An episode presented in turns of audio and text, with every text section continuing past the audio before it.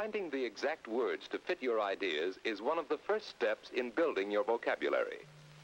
This use of exact words to communicate your ideas applies to written words as much as to spoken words.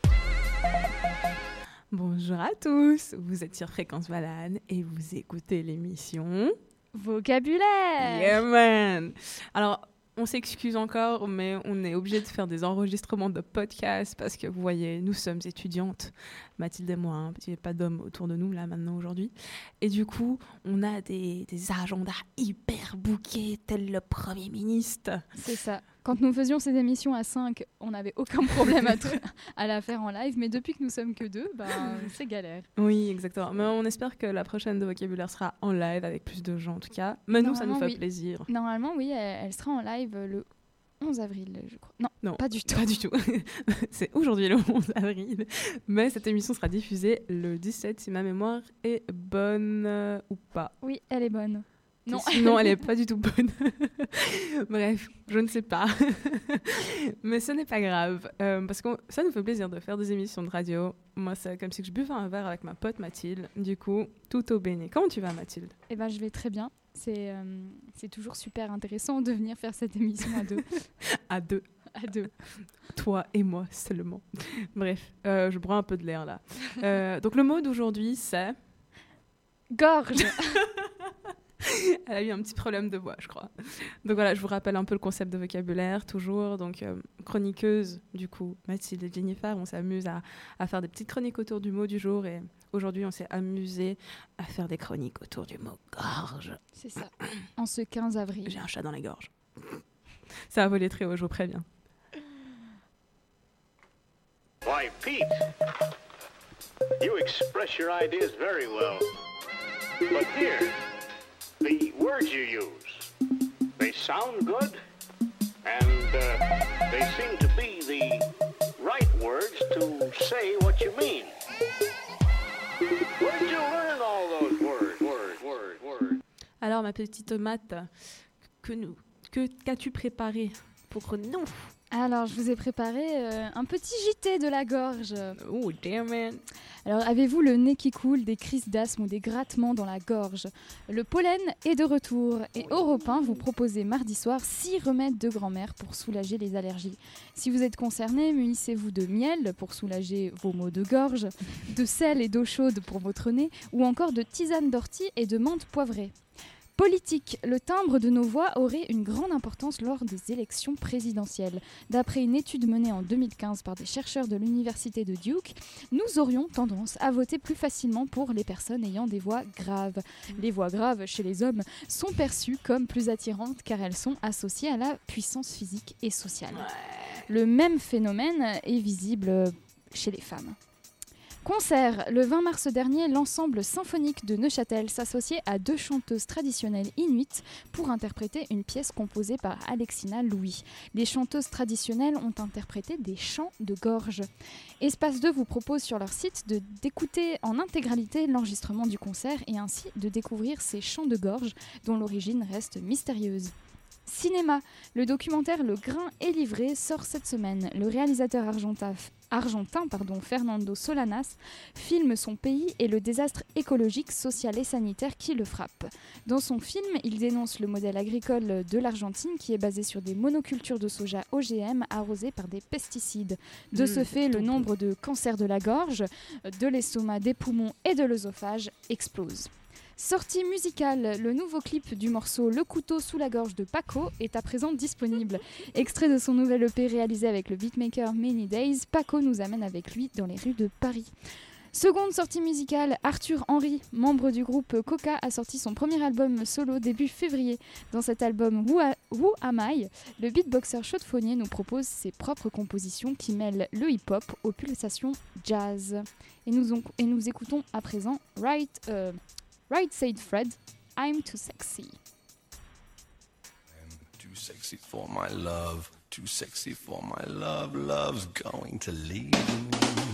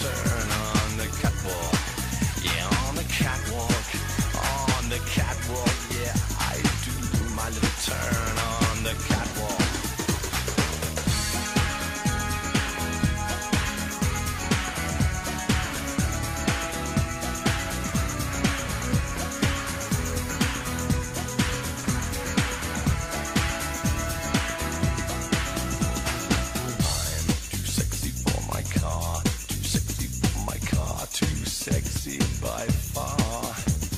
And I'm too sexy for my hat.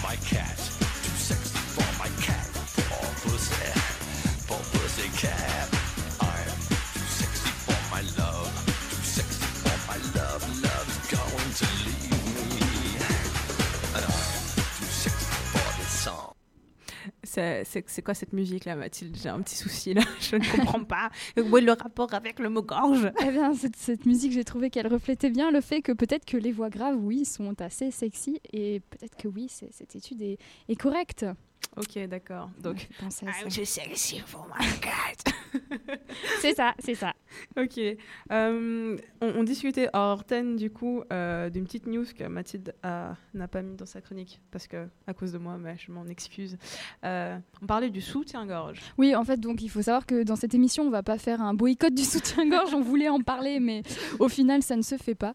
Mais oui, en fait, j'ai trouvé hier sur le site Doctissimo, donc c'est quand même un, un site ouais, en lien avec la santé quand même. euh, moi. Plein de gens le consultent au lieu d'aller voir le médecin, mais C'est ça, qui a fait un article qui s'appelle, ça m'a un peu ahuri quand même. Oui, c'est ahurissant, pardon. Euh, 10 exercices pour perdre le bourrelet du soutien-gorge.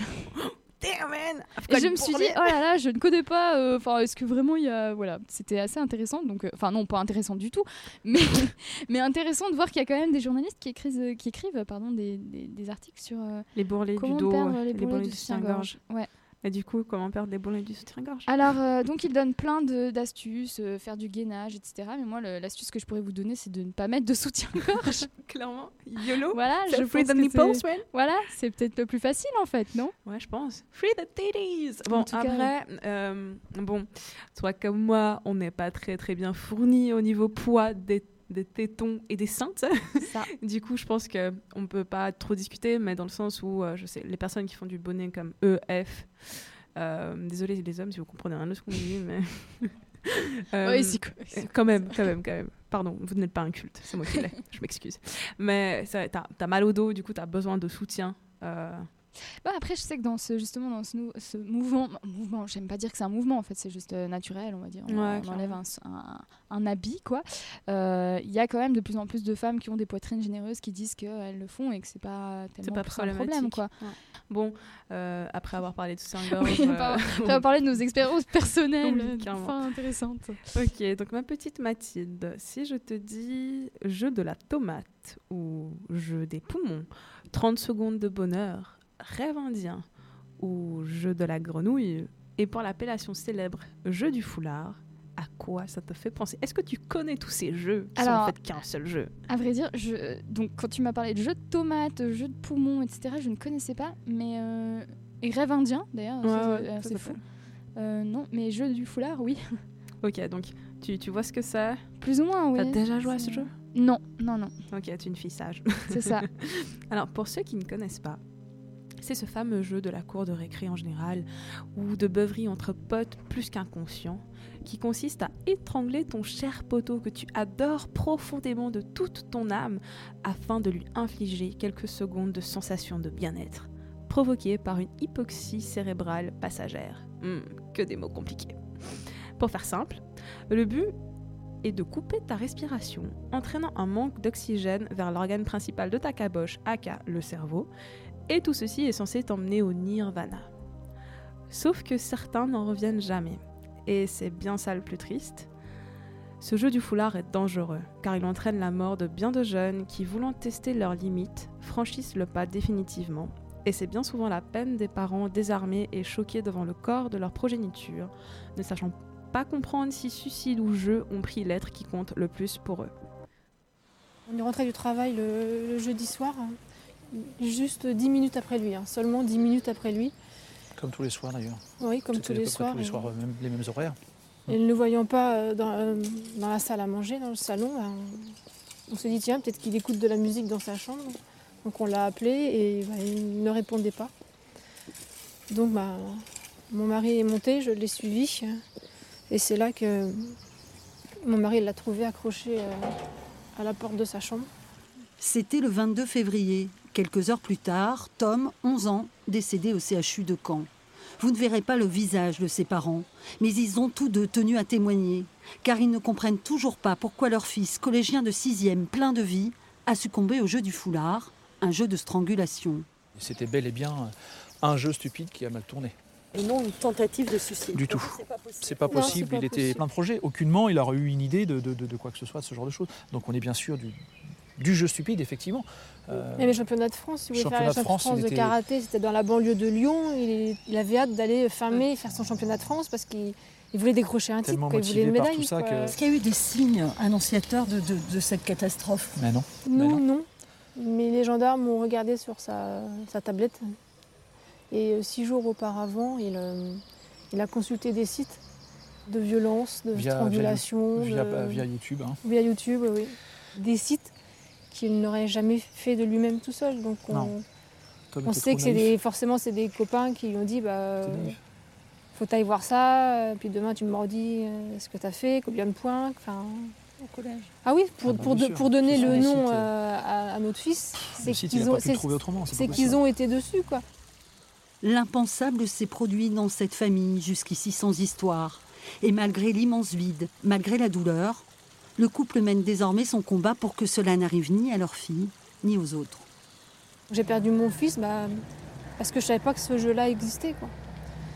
Donc là, bah, j'ai envie de dire aux autres parents, euh, Faites attention. parlez-en. Et puis surtout, bah, qu'il y ait de la prévention de fait dans les écoles. quoi. Il y a des associations qui existent, il y a des, euh, des organismes. Il faut en parler dans les écoles, il ne faut pas faire l'autruche, c'est pas un sujet tabou. quoi. Alors, je vous rassure, ma chronique n'est pas censée provoquer la nausée devant votre souper. C'est juste que c'est un phénomène de société et c'est vachement important d'en parler. Donc, parents, soyez attentifs à vos enfants. Certains signes corporels permettent de détecter si Henri Mathieu ou Marie Astrid s'adonnent à ce fameux jeu du foulard. Par exemple, s'ils ont les yeux rouges, c'est pas forcément qu'ils fument des pilons ou peut-être que si. Mais s'ils ont aussi des marques de strangulation autour du cou, des hématomes, quoi. Ceci doit vous mettre la puce à l'oreille que est-ce que mon fils a une dominatrix comme copine? Non, clairement pas. Ça serait plutôt waouh, peut-être que Pichoun joue au jeu du foulard. Et c'est la responsabilité, hélas, des parents de sensibiliser leurs petits monstres. Il y a d'autres personnes aussi qui doivent être mis au courant, l'école, mais aussi vous, enfants. Ne soyez pas stupides. Et puis, ne succombez pas à la tentation de vos camarades vous disant Oh, gros, j'ai vu un truc sur YouTube, c'était énorme, sa mère, il faut trop essayer. Non, non, pas du tout. Du coup, sur ces belles paroles remplies d'espoir pour le turfu, je vous laisse avec un son pour bien vous enjailler. Donc, c'est Oprah, pas Winfrey, avec le son foulard, et c'est du rap ivoirien, donc kiffez bien. C'est comment? Attendez, on s'amuse, on s'amuse, on s'amuse. Qu'est-ce qui se passe? On dit Maintenant pour fourrer il n'y a plus de formule. Il faut venir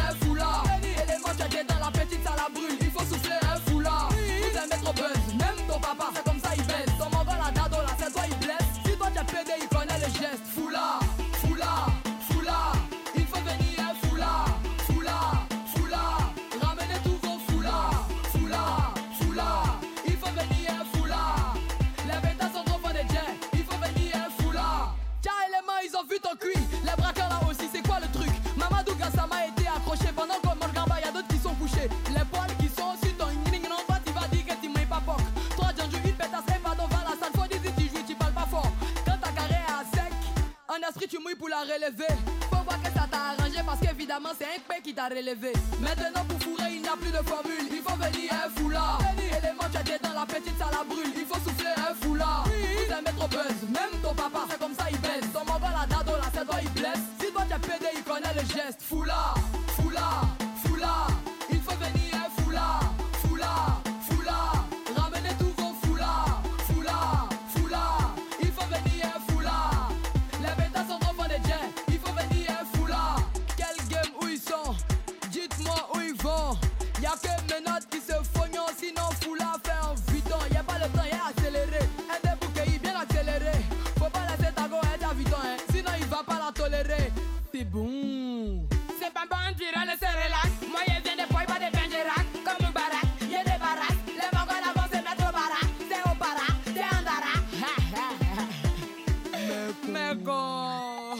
Ah tu jouis?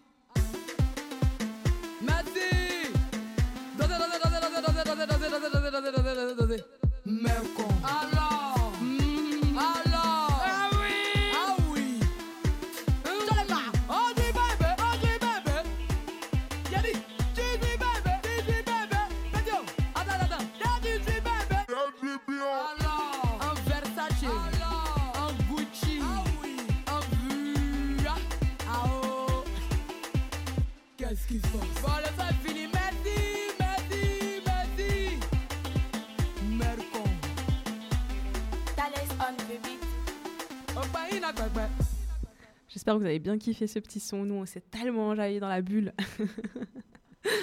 du coup, Mathilde elle me posait des petites questions par rapport au jeu du foulard. Euh, notamment, pourquoi est-ce que les enfants feraient ce genre de truc sans penser qu'ils pourraient peut-être mourir? Une question un peu bête en fait. Mais C'est vrai que parce que ça me paraît tellement fou, la gorge, c'est la respiration quoi. Ouais, j'imagine. Mais tu sais, genre, tu te laisses. Tu sais, t'es au collège, t'es un peu naïf, et puis t'es en mode. T'as un pote qui arrive avec un truc, une vidéo dans sa main qui fait Oh, regarde ce truc, il a l'air trop ouf et tout, machin. Et puis toi, t'es un peu naïf, tu sais, t'es inconscient, puis tu fais Ah ouais, ça peut être stylé, vas-y, viens, on essaye, gros, tu sais. Mm. Puis voilà, bah, il y a des décès, donc je pense que les, les enfants sont pas assez sensibilisés. Et puis, C'est vrai que c'est- le- c'est hyper euh, tabou, on n'en parle pas quoi. Ouais, mais clairement, moi je me rappelle, puis, mais en fait, je suis tombée sur ce jeu euh, parce qu'en fait, je l'ai essayé, tu sais, puis j'étais là, mais oh my god, Jen, t'as fait ça? Bon, j'étais un peu plus âgée que 10 ans, je pense. Je dois avoir 15 ans, un truc comme ça. Et puis, mais Mais t'es toujours mortel quoi. ça, ne know. change pas. Euh, mais je- chez nous, on l'appelait pas euh, le jeu du foulard, enfin chez nous à Maurice. hein. Je sais Oui. plus comment on appelait ce truc d'ailleurs. Et puis, mais je vois, tu sais, t'as t'as un peu cette sensation de euh, oh mon dieu, tu li- limite c'est un peu de la lévitation presque, tu sais, Ouais, genre ouais. tu tombes un peu dans les pommes et bref. Mais voilà, donc franchement, faites attention. N'essayez pas tout. Il y a des accidents qui, qui sont mortels, du coup. Et vous avez toute la vie devant vous pour tester d'autres trucs beaucoup plus chouettes que le jeu du foulard. Du coup, voilà. Alors, ma petite Mathilde, de quoi tu vas nous parler? Alors, euh, moi, je vais vous parler d'un petit oiseau qui a un ventre tout dodu, blanc, des ailes et une queue et une couronne brune et surtout, surtout, une gorge qui impressionne ses adversaires, une gorge orange. Je vous parle, je vous parle bien sûr du Erythacus rubecula. J'ai dit le rouge-gorge. Euh, Attends, Mathilde, pourquoi tu, pourquoi on l'appelle le rouge-gorge et pas le orange-gorge? Eh bien, en fait, parce que on le nomme le rouge-gorge euh, de la sorte, euh, enfin, on le nomme de la sorte depuis le Moyen Âge. Et euh, en fait, au Moyen Âge, il n'existait pas encore de, de nom pour parler de la couleur orange.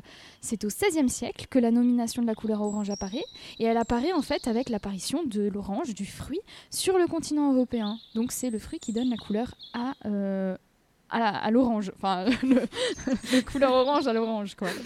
Voilà. Et en fait, euh, moi, j'aimerais bien avoir un rouge-gorge et parce que j'en ai jamais vu ici personnellement en Suisse. C'est vrai? Oui. Bah alors en fait, donc si t'habites euh, en Amérique ou en Océanie, euh, là t'oublies, t'en verras pas. Ah ok. Par contre, si t'habites en Europe et que t'as un jardin par exemple, eh bien il faut que tu sois attentive la prochaine fois que tu utilises ton râteau, parce que tu pourrais bien en voir un. Alors je m'explique, tu vas pas le voir sous la terre comme ça quand tu vas racler ta terre, mais en fait quand tu racles ta terre avec ton râteau, tu vas dévoiler au grand jour des petits vers et autres insectes dont le rouge-gorge raffole.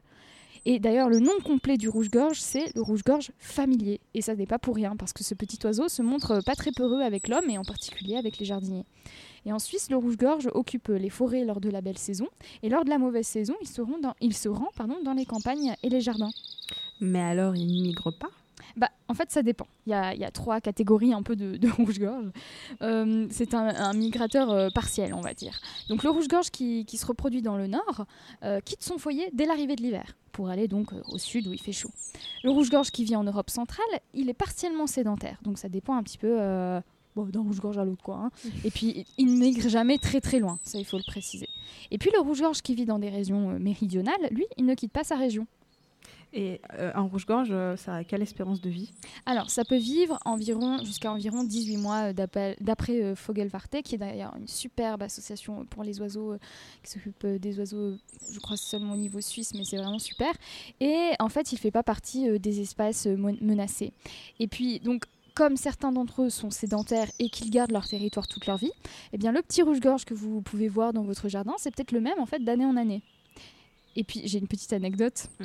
Est-ce que tu me permets? Parce que en fait, je sais pas trop, il y a pas trop de transition, mais j'ai une anecdote. en fait, le nid du rouge-gorge, il est souvent parasité par le coucou gris. Je sais pas si tu connais le coucou gris un peu sa façon de faire. Alors en fait, le coucou gris, c'est toute une histoire. C'est-à-dire que les parents, eh bien, ils ne construisent pas de nid. On sait que faire un nid, c'est quand même compliqué. Le coucou gris, lui, il préfère pas faire de nid. Et par contre, il va squatter le nid des autres. Ah ouais, Voilà. Donc en fait, il arrive dans le nid et il arrive à pondre, donc la maman coucou arrive à pondre des œufs qui sont semblables aux yeux, aux œufs, pardon, pas aux yeux, aux œufs de, de l'espèce chez qui elle va, qu'elle va parasiter. Mais what? Ouais. Donc l'espèce parasitée s'en rend pas forcément compte, ou quand elle s'en rend compte, ben C'est trop tard. C'est un peu trop tard, quoi. L'œuf est pondu, Euh, donc soit elle le casse, mais c'est rare. Souvent elle s'en rend pas compte. Et euh, ce que fait la maman coucou, donc quand elle pond son œuf, c'est qu'elle casse un autre œuf, ou alors tous les œufs, elle les balance euh, par dessus le, le nid. Et lorsque le coucou naît, eh bien c'est lui qui va tuer, donc alors même qu'il est encore aveugle, il va tuer ses petits frères et petites sœurs euh, adoptifs. Et donc ça donne lieu à des situations complètement, euh, je sais pas comment dire, euh, indescriptibles en fait. Vous pourrez aller voir sur internet si vous tapez coucou gris et rouge-gorge, eh bien vous verrez des, des petits rouge-gorge, tout petits mamans rouge-gorge, papa rouge-gorge, qui vont nourrir le gros oiseau coucou gris qui est en fait un oisillon mais qui est 5 fois la taille du rouge-gorge. Voilà. Non mais c'est vachement trash. Oui, et c'est très très trash et ça arrive avec le rossignol mais aussi avec le rouge-gorge et avec euh, d'autres euh, d'autres espèces. Mais dis-moi Mathilde, il n'y a pas que le rouge-gorge qui t'a intéressé. Eh Bien non, alors là donc vous entendez euh, le rouge-gorge derrière moi depuis euh, le début de ma chronique, mais Il vole au-dessus de ta tête, je le vois. C'est ça, il est là. On est dans la nature. On n'est pas du tout dans une cave. Et là, vous entendez en fait le, le gorge bleu à miroir. Parce que oui, le mot de la semaine, c'est gorge. Donc pourquoi hein, dédier une chronique au rouge-gorge? Il y a aussi le gorge bleu à miroir, qui est un oiseau plutôt rare. Il figure sur la liste rouge dressée par la Suisse. Et il y est euh, catégorisé comme oiseau vulnérable. Mais au niveau mondial, il n'est pas vraiment catégorisé. euh, Enfin, il n'est pas C'est vraiment pas sur la liste rouge. euh, il n'est pas en voie de... Exactement. En Suisse, d'après Fogelverté toujours, il y aurait 5 à 12 couples de gorge bleue à miroir. Donc c'est vraiment très peu. Et, euh, et en fait, donc le principe, je pense que vous l'aurez compris, c'est que le rouge-gorge, bah, il a une gorge bon, orange et un peu rouge. rouge. Et bien le rouge, euh, le pardon, le, le gorge bleu à miroir a une gorge bleue, mais la femelle, elle, euh, a une gorge blanche. Ok. Et pourquoi à miroir, tu sais? Non. À miroir, non, justement, j'ai essayé de comprendre et j'ai pas bien compris. Je sais que souvent on le nomme aussi euh, gorge bleue à miroir roux. Euh, parce qu'il a la queue en fait plutôt rousse, mais c'est un oiseau super joli. Et franchement, allez voir euh, Ok. Bah, dans la nature. Oui. Si vous pouvez pas aller le voir sur la forêt, internet. dans le Jura, hein. Oui, et il est assez présent justement en, en- enfin assez présent, peu présent, mais présent euh, dans les Alpes et euh, en Suisse euh, allemande. Et puis aussi, il est présent dans le nord de la de l'Europe et puis jusqu'au Maghreb, si je me souviens bien, enfin dans les régions par là quoi. Il est un peu présent partout, mais peu présent, on va dire. En fait, il n'y en a pas beaucoup en quantité, mais il y a beaucoup de qualité. Exactement, exactement, c'est ça. Ça vole très haut aujourd'hui. hein. Oui. Et lui aussi d'ailleurs, il est, si vous en voyez un, il, est, il est pas très peureux en fait, cet oiseau. Ok, euh, j'espère que j'en croiser un dans ma vie. hein. J'espère très pour beau. toi. Mais moi, c'est le coucou gris, j'ai envie, de le... envie de le défoncer sa mère. Ah, c'est vrai que les photos sont assez cruelles. Et puis alors, vous pouvez trouver des photos justement de, bah en fait, de, de maman oiseau qui a fait son nid et ses œufs, qui se rend compte que la maman coucou est en train de pondre et qui se bat avec, quoi, pour pas qu'elle balance les œufs à travers, euh, enfin, par dessus le. Puis le au nid, niveau de la taille, en fait, le rouge-gorge est beaucoup plus petit. Bah, c'est ça, mais même tous les autres autres- J'ai vu des. Bah, justement, il y a des. Je crois le rossignol aussi qui se fait parasiter, mais il y a beaucoup d'oiseaux que, que le coucou parasite. Et le coucou gris, c'est un oiseau qui est quand même assez volumineux, même quand il est naît, quoi. C'est un gros oiseau. Donc ces petits oiseaux doivent se battre. Et en plus, bah, justement, après, ils continuent à, à le nourrir. Donc les parents coucou, en fait, ne font pas le nid et ne nourrissent pas leur, leur, euh, leur oiseau, quoi. c'est vraiment. euh, c'est un enfant adoptif, quoi. Mais de force. c'est ça. Et sinon, j'ai un dernier conseil. Alors donc déjà, sortez de chez vous, baladez-vous, regardez les oiseaux qui vous entourent, étendez l'oreille surtout, parce que vous pourrez entendre de super jolis euh, petits euh, gorges bleues euh, à, À miroir, miroir. ou euh, rouge-gorge. Et sinon, j'ai un conseil lecture à vous proposer que j'ai découvert euh, lors de cette recherche. Euh, C'est un, recueil de poèmes d'Henri Pichette euh, qui s'appelle Les Ditelis du, Rouge-Gorge. En fait, Henri Pichette avait pour projet de créer, je cite, un grand livre avec un petit oiseau. Mais donc ce petit oiseau, c'était le rouge-gorge, son oiseau préféré. Et il voulait en fait écrire, je cite, le livre populaire et savant du rouge-gorge familier. Donc Pichette a pendant 20 ans enquêté euh, en long, en large et en travers à propos de ce petit oiseau. Et il a accumulé un savoir incroyable sur cet oiseau, mais malheureusement, cet ouvrage n'a pas vu le jour. Il, il est décédé en, en 2000. Mais il avait laissé ce, petit ouvrage, Les Ditelis du rouge-gorge, sur sa table de chevet, enfin sa table de où il écrivait, quoi. Peut-être pas sa table de chevet, son bureau, je pense. Donc, euh, consolez-vous avec les Litoli du Rouge-Gorge, qui est un petit ouvrage tout bonnement magnifique, j'ai trouvé. Je pense même que je vais l'acheter. Et euh, je vais vous en lire un petit poème. Je précise tout de suite, il n'est pas hyper représentatif euh, du, de l'ouvrage qui est vraiment très mignon. Mais comme je n'ai pas des, on va dire, je ne suis pas une, je ne suis pas, je ne fais pas de théâtre, quoi. Je vais pas me lancer dans un long poème, donc j'ai pris un petit poème. Alors, le rouge-queue, pour s'amuser du rouge-gorge, il lui crie Coup en feu, coup en feu Et le rou- rouge-gorge de répondre qui se rit Feu au cul, feu au cul.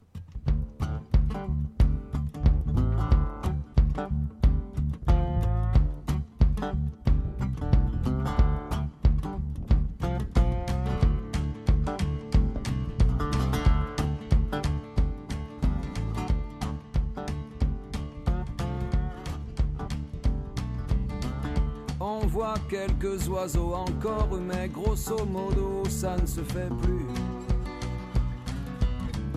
Tout ce chantier multicolore, au fond, ça salissait la rue.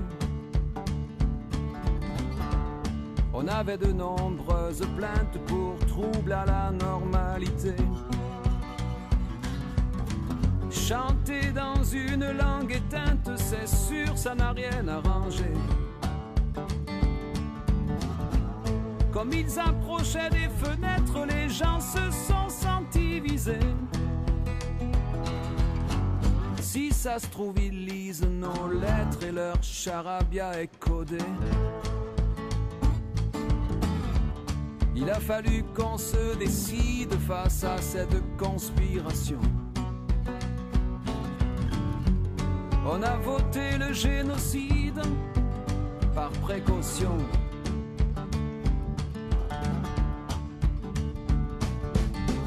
Les buissons servaient de repères, les arbres servaient de maquis.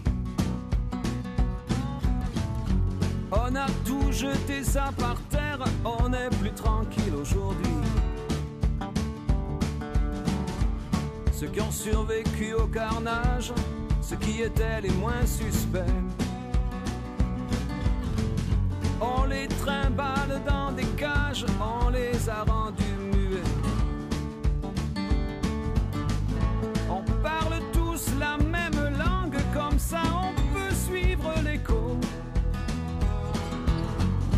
la même voix qui rabâche sur la même chaîne d'infos.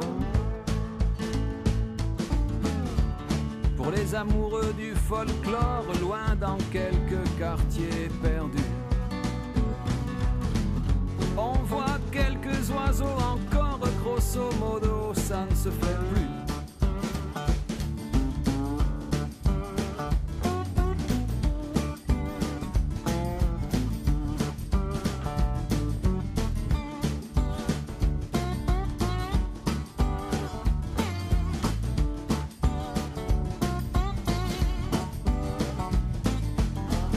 Malgré la ronde des vigiles qui veillent au silence absolu, il reste un murmure fragile comme un refrain défendu qui vibre au cœur de chaque pierre comme un reproche lointain. Tenace comme le lierre et qui nous dit d'où l'on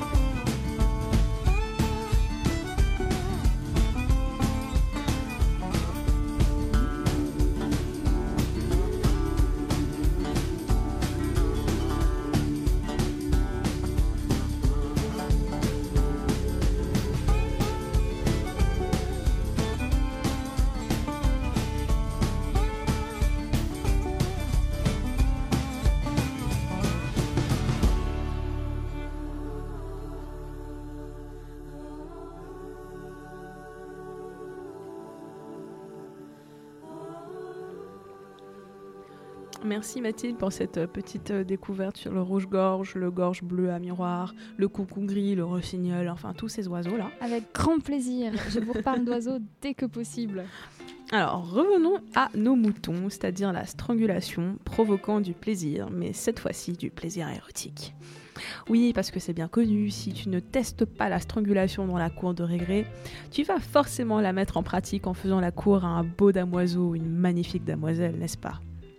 Bref, tu l'as compris, c'est un remake d'une crocro pratique sexuelle. Petite mise en contexte s'impose. Les asphyxies volontaires et passagères se déclinent sous deux formes. Donc tu as les jeux de non-oxygénation, dont le jeu du foulard dont on a parlé juste avant, et l'hypoxyphilie dont on va parler maintenant. Le but, c'est toujours le même, provoquer l'asphyxie du cerveau sur une courte durée hein, afin d'éprouver une sensation de bien-être, à croire que c'est mieux que l'orgasme en lui-même. Mais qu'est-ce qui différencie l'hypoxyphilie du jeu de la non-oxygénation? Tout simplement l'hypoxyphilie, appelée aussi asphyxiophilie, asphyxie sexuelle ou érotique. Vous voyez comment je prononce très bien les mots Ouais, alors là, on dirait que tu t'es entraîné, mais. Franchement, c'est dur. Donc, tout ça, ça implique une excitation sexuelle renforcée par un manque d'oxygénation cérébrale. En clair, tu es un jeune adulte figurant un acte sexuel maso- masochiste. Masochiste, on peut pas tout arriver. hein. les X, oui, mais les. Les Perso, je me demande toujours comment les hommes ont eu cette idée magnifique de pratiquer l'asphyxie érotique. C'est un fait plutôt macabre. On s'est rendu compte, sous l'Ancien Régime, que lorsque qu'un criminel était jugé et subit sa sanction sur la place publique, parce que nous humains sommes pervers et voyeurs, du coup on se sent obligé de tout regarder, même les choses les plus horribles, notamment quand ce dernier était pendu, qu'il pouvait avoir une érection. Et Non. même une éjaculation post-mortem, mec. Mais ouais. Incroyable. C'est quand même paradoxal, hein, car t'es censé expier tes fautes sous d'atroces souffrances, et toi tu kiffes, tu as un orgasme en mourant. C'est pas la plus belle des morts, ça? Non, mais imagine. c'est pas la petite mort, C'est la mort tout courte. non, mais imagine, c'est le la pire enflure de l'époque sur l'échafaud. Il va être pendu, et son dernier souffle, c'est ah, ah, je suis venu. Et là, imagine la tête du bureau, tu sais, en mode merde, encore un autre qui a joui. donc l'histoire permet donc de confirmer que tu peux mourir de cette pratique sexuelle. Donc les stats dénombrent entre 1 et 2 décès par million d'habitants. Certes, tu vas me dire que ce n'est pas autant que des personnes mourant de cancer de la prostate, mais quand même, c'est important. On est supposé prendre son pied et pas se défoncer la gorge avant de rencontrer Saint-Pierre. La- L'acte hypoxyphilique s'épanouit dans un cercle intime, en solitaire ou avec une partenaire, sur un mode auto ou hétéro-érotique, dans le cadre d'une masturbation ou d'une copulation. Si tu es avec un partenaire et que ce dernier ou cette dernière est fan d'asphyxie érotique, il est de ta responsabilité de t'assurer qu'il est bien en sécurité. Ce qui fait écho, et je vais conclure ici, mon concept de consentement. Mais qu'est-ce que c'est que ce truc? Consente quoi? Ah, co- comment tu te sens? Enfin, moi je le résume comme ceci. Demander un consentement à ton ou ta partenaire, c'est lui demander si elle ou il va bien pendant l'acte sexuel, avant l'acte sexuel, après l'acte sexuel. Si tu, si tu sens qu'il ou elle n'ose pas te contrarier avec la parole, essaie de ressentir les choses, parce que le langage corporel compte aussi comme un message. Alors oui, certains diront, mais tu niques toute cette partie sensuelle de plaisir corporel en posant toutes tes questions pendant l'acte. Non, non, non, my dear. Demander, c'est préserver le bien-être de l'autre. Alors sois un peu altruiste, fais l'amour et pratique le sexe de manière safe.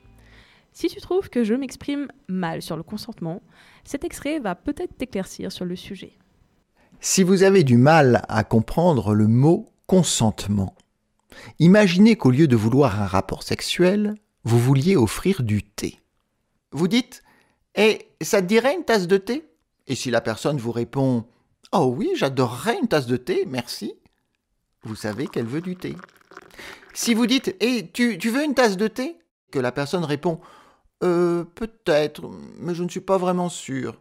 Alors, vous pouvez lui préparer une tasse de thé. Ou non. Mais sachez qu'elle ne la boira peut-être pas.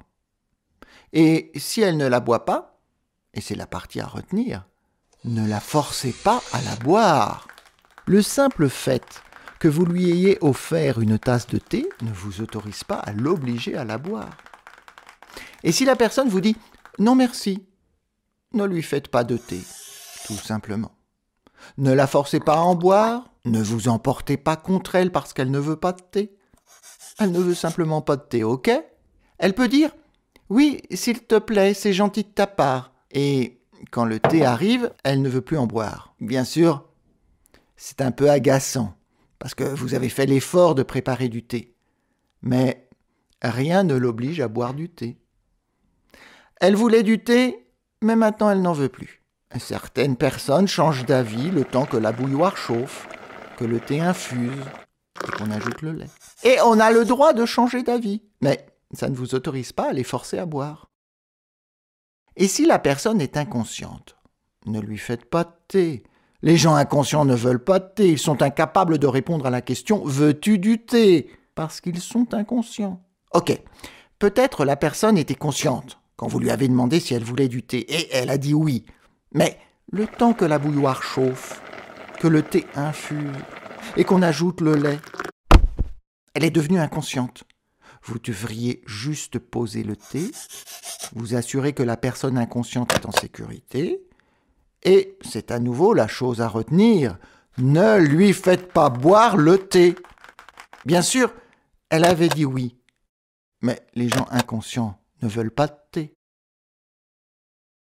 Si quelqu'un accepte le thé, commence à le boire et s'évanouit avant d'avoir fini, ne continuez pas à lui en verser dans la gorge. Rangez le thé et assurez-vous qu'elle soit en sécurité, parce que croyez-moi, les gens inconscients ne veulent pas boire de thé. Si une personne vous a dit oui pour un thé samedi dernier chez vous, ah, ça ne veut pas dire qu'elle veut que vous lui fassiez du thé tous les jours. Elle ne veut pas que vous débarquiez chez elle à l'improviste pour lui préparer du thé, la forcer à en boire, en lui disant Mais tu voulais bien du thé la semaine dernière Elle ne veut pas non plus se réveiller et vous trouver en train de lui verser du thé dans la gorge, tout en lui expliquant qu'elle en voulait du thé la nuit dernière. Si vous comprenez à quel point il est ridicule de forcer quelqu'un à boire du thé quand il n'en veut pas, et que vous êtes capable de comprendre quand quelqu'un ne veut pas de thé, alors pourquoi est-il si difficile de le comprendre quand on parle de sexe? Qu'il s'agisse de thé ou de sexe, le consentement est tout ce qui compte. Et sur ce, je vais me préparer une petite tasse de thé.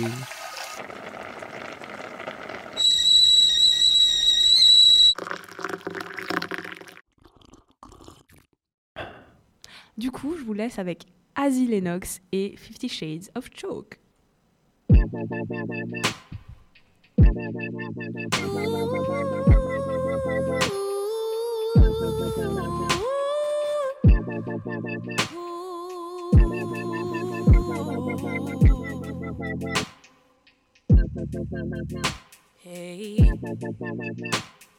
it's nice to be in love. What is that? So give me fuck.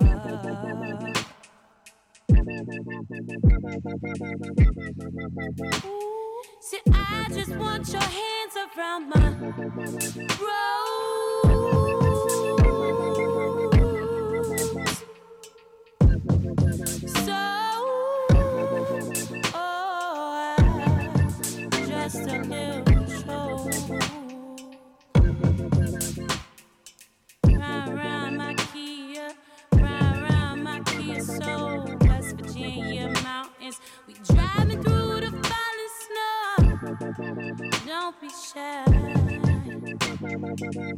The night is scream, we losing time now. It's nice to be in love. What is that? So give me fuck. Sit up, sit up. Sit, I just want your hands around my rose.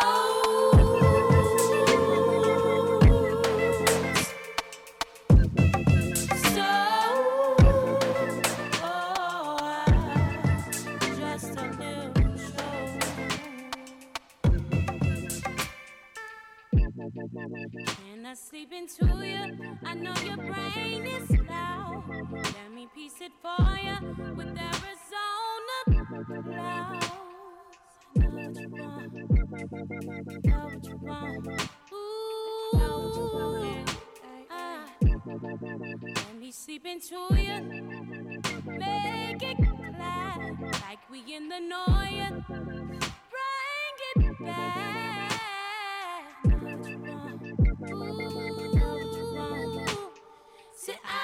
Want your hands around my throat.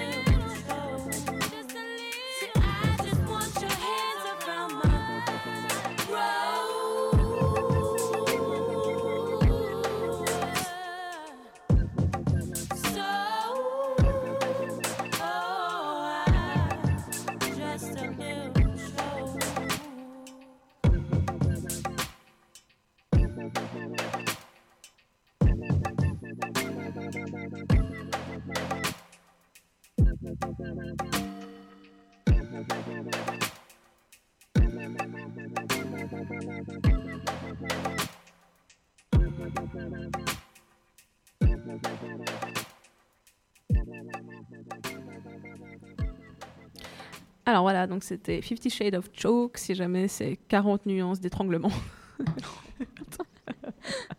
Parce que je voyais que les gens euh, réagissaient pas trop sur Choke. Et en fait, oui, il y a un lien entre ma chronique et la musique que je mets. Bien tu dis les gens, en fait c'est Mathilde. hein. non, parce que les gens, c'est aussi ceux qui nous Oui, écoutent. ceux qui nous écoutent. Et tu les vois ne pas réagir. tu as tout. Eh, je suis omnisciente. Attends, je suis Je partout. ça, j'entends ça, j'entends ça. du coup, Mathilde, plus sérieusement, le consentement, ça te dit quelque chose? J'ai eu l'impression de vivre une attaque là. Personnellement, je pense que c'est une problématique sous-jacente à, un problème de consentement. C'est la position de la femme dans l'espace oui. public, Ouais, la position de la femme lié. dans l'espace privé. Ouais. Puis c'est un peu des, c'est des choses féministes, ouais. C'est ça, mais c'est encore, c'est incroyable qu'en fait, ce soit pas encore dans les mœurs, que juste qu'on est, on est égaux et qu'il y a une Mhm. histoire de consentement, que tu sois un homme, une femme, c'est, logique. Quoi. Ça dépend surtout de ta socialisation primaire, de ton Ouais. éducation, tous les, tout, c'est la sociologie, Bourdieu, enfin bref, on va vous éviter ce cours. Euh, mais tout ça pour dire que euh, selon ton histoire, peut-être que tu l'as pas, en tant que femme, je parle, hein, Ouais. peut-être que tu l'as, même toi, tu as peut-être du mal à comprendre ce que c'est que le consentement en tant que femme, parce que tu as vécu dans une société où la femme devait être soumise, je prends des pincettes et puis des Mhm. guillemets pour soumise, euh, à son partenaire, à Mhm. l'homme en général. Donc, euh, tu peux peut-être ne pas comprendre ce que c'est que le consentement et avoir de la peine à affirmer vouloir le consentement aussi. Ouais, ça, je pense que oui, c'est ça qui est assez. Et, et euh, du présent, coup, euh, c'est vrai que pour les, les, même un non murmuré, on dit que c'est non, c'est très Mhm. important parce qu'il y a des femmes, elles n'osent pas parler. Puis c'est pour ça que je pense que la dimension corporelle dans l'acte de langage est, est super importante. Mhm. Quand tu sens que quelqu'un se protège au niveau du corps, euh, des bras, de sa position, euh, ça veut dire non peut-être. Et toi, personne en face de la personne qui est comme ça, tu dois être suffisamment consciente et puis altruiste en lui demandant est-ce que ça va là Est-ce que c'était OK? Du coup, franchement, je vous renvoie encore à cet extrait qu'on vient d'écouter euh, par rapport à la tasse de thé et l'acte sexuel parce que c'est. C'est cool, vraiment, ça- c'est bien expliqué, c'est vachement marrant et, euh, et je pense que c'est assez ludique pour comprendre quelque chose, un problème de société en soi. Bref, euh, parlons peu, c'est la fin de l'émission déjà. Non Ah non Du coup, euh, ma petite Mathilde, c'est quoi le mot de dans de sommaire Eh bien alors, on a un extrait audio pour vous le faire deviner. Yeah, grow. Alors, quand ça te fait penser, euh, Jennifer? Au mariage Alors, Celui de mon cousin. C'est relié. Alors non, on va pas faire une émission spéciale cousin de Jennifer malheureusement. Désolée. Ah, une marche euh, Parce que c'est la, la- enfin, la- Non, la- alors c'est lié à un accessoire, on- enfin, je sais pas si on peut dire accessoire, un accessoire qu'on utilise lors du, lors du mariage. Ah, la- l'alliance. C'est ça. Alors le mot du de l'émission, de nouveau on a des problèmes de date, hein, ouais. mais l'émission du 29, voilà. Donc aujourd'hui nous sommes le 15 rentrée. et donc dans deux semaines le 29, lundi 29 du 19 à 20h sur Fréquence Banane, nous aurons une émission qui sera dédiée à euh, Alliance. Alliance, exactement. Donc là, on sera, j'espère, je croise les doigts, plus que deux. Normalement, on est déjà 4 si j'ai bien compté. Bah, même si on est deux, c'est pas grave. Moi, je te Ah mettrai, bah oui, je moi, te passerai bien. bien. la bague au doigt, Mathilde. Oh là là, trop de déclarations, ça me gêne. Lançons le jingle de fin. bon, ben merci à vous de nous avoir écoutés. Euh, restez branchés sur Fréquence Banane, comme d'hab. Et puis, on vous fait des gros becs et on vous dit à tout bientôt. À bientôt. Ciao.